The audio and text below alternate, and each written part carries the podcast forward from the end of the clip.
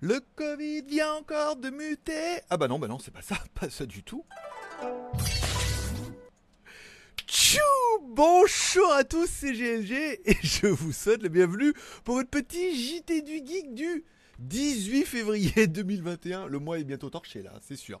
Et je suis GLG, votre dealer d'accro. On donne rendez-vous comme tous les jours à partir de 6h du matin pour votre petit résumé des news high-tech, smartphone, films et séries télé. Ben oui, by GLG, l'ami du petit déjeuner. Oui, et toute la journée euh, en replay.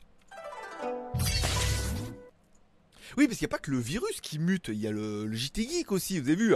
Alors, nouvelle bannière, un nouveau style et tout. Quand, quand Dieu, maître YouTube, t'écrit en te disant que pour les vignettes, ça serait comme mieux de qu'on voie ta gueule, tu dis, bah, il n'y a qu'à demander, hein va, faisons-le Faites, faites-en-le. Bon, comme toujours, on commence cette émission avec une spéciale dédicace à nos mécènes du jour. Alors, on n'a pas eu de mécène depuis hier, donc j'ai laissé les mécènes de avant-hier. Encore une fois, vous pouvez m'offrir un café pour commencer la journée du bon pied directement via Tipeee et ainsi m'aider à atteindre les objectifs.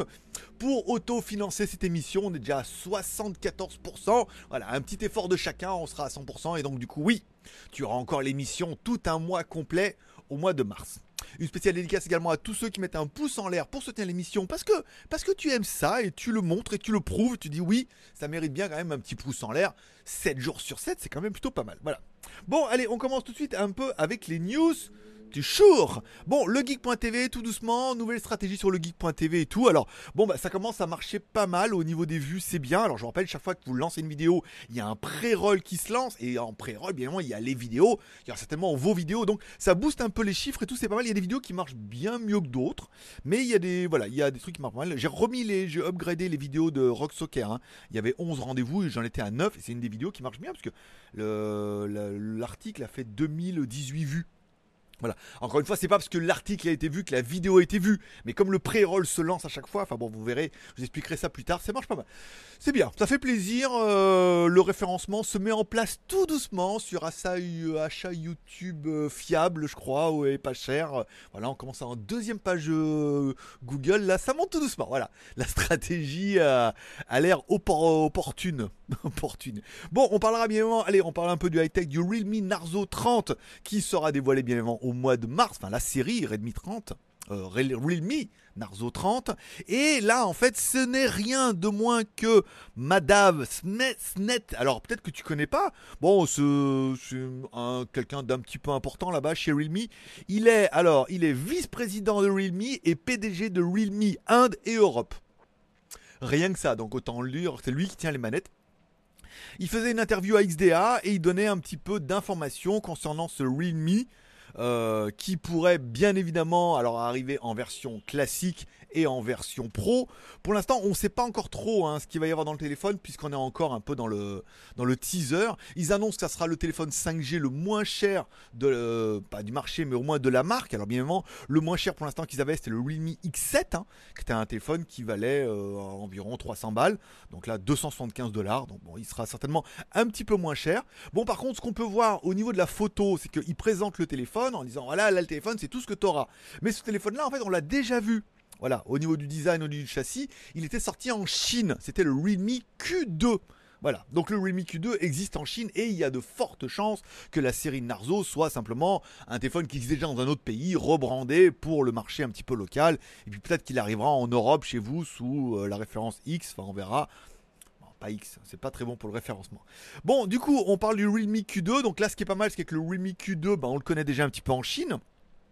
Le téléphone serait disponible, bon, apparemment, avec un écran Full HD+, pas mal, IPS de 6,5 pouces, 4 ou 6 Go de RAM, 128 Go de ROM, plus de la micro SD, 3 caméras à l'arrière, 48 plus 8 plus 2, une grosse batterie de 4800 mAh. Bon bah voilà, le téléphone on le connaît déjà, s'ils reprennent à mon avis le même et qu'ils le rebadgent pour dire voilà, bon le Q2 c'était uniquement pour la Chine et pour l'Inde ça sera le Narzo 30 et après peut-être qu'on aura une version pro.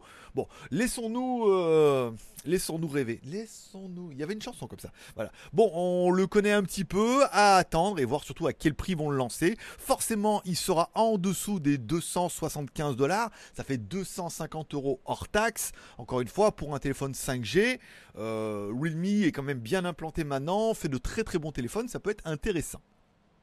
On parlera également du Oppo Find X3 qui se dévoile tout doucement avec un Snapdragon 870. Alors tu es en train de te dire mais le 870 ne serait-ce pas le nouveau processeur et tout? Tu dis oui, en fait c'est pas vraiment le nouveau. En fait c'est un 865 Il y avait le 865, après il y a eu le 865 plus.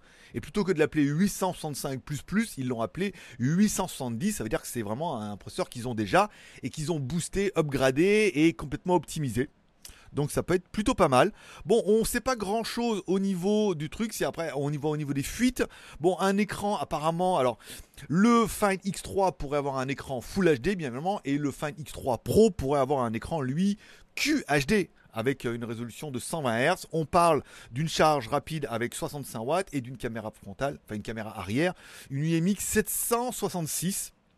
Bon, bien évidemment, ça tease de tous les côtés, hein, puisque bah, là, ça sera un petit peu euh, le flagship, un petit peu de la marque. Hein. je rappelle, la série X chez Oppo est une des séries les, plus fameuses et les plus croustillantes malheureusement pas les moins chères, mais le peut-être que le fait aussi euh, sur la version de base. Alors on parle plutôt de Snapdragon, mais d'un autre côté, on nous dit que oui, mais peut-être que il pourrait y avoir des processeurs moins chers. Mais bon, on pense du Snapdragon. Mais le fait de ne pas mettre un 888, ça va vachement réduire le coût, puisque le 870 est quand même un petit peu moins cher. Bon, après, en 810 dispose de 8 Go de RAM plus 150 Go de RAM, euh, ColorOS, donc la ROM propriétaire, sous Android 11. La résolution d'affichage est figée à 2412 Full HD et corrobore les rumeurs selon lesquelles il devrait y avoir un X3 Pro avec là du QHD+.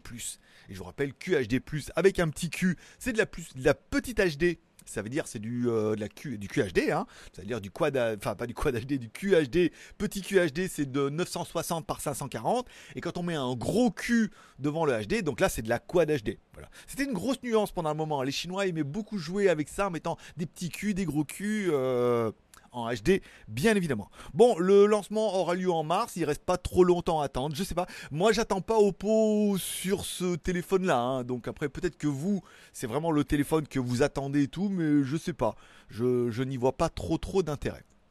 Là où j'y vois un peu d'intérêt, c'est le Redmi Note 10, bien évidemment, qui se tease un petit peu, encore une fois, lui aussi, avec un processeur apparemment Qualcomm. Alors, il pourrait y avoir deux versions. Une version classique, peut-être, avec un Mediatek, et une version un peu plus bah, boostée avec un processeur Qualcomm. On confirme le IP52, c'est pas mal. On confirme également une caméra punch display, enfin une petite perforation et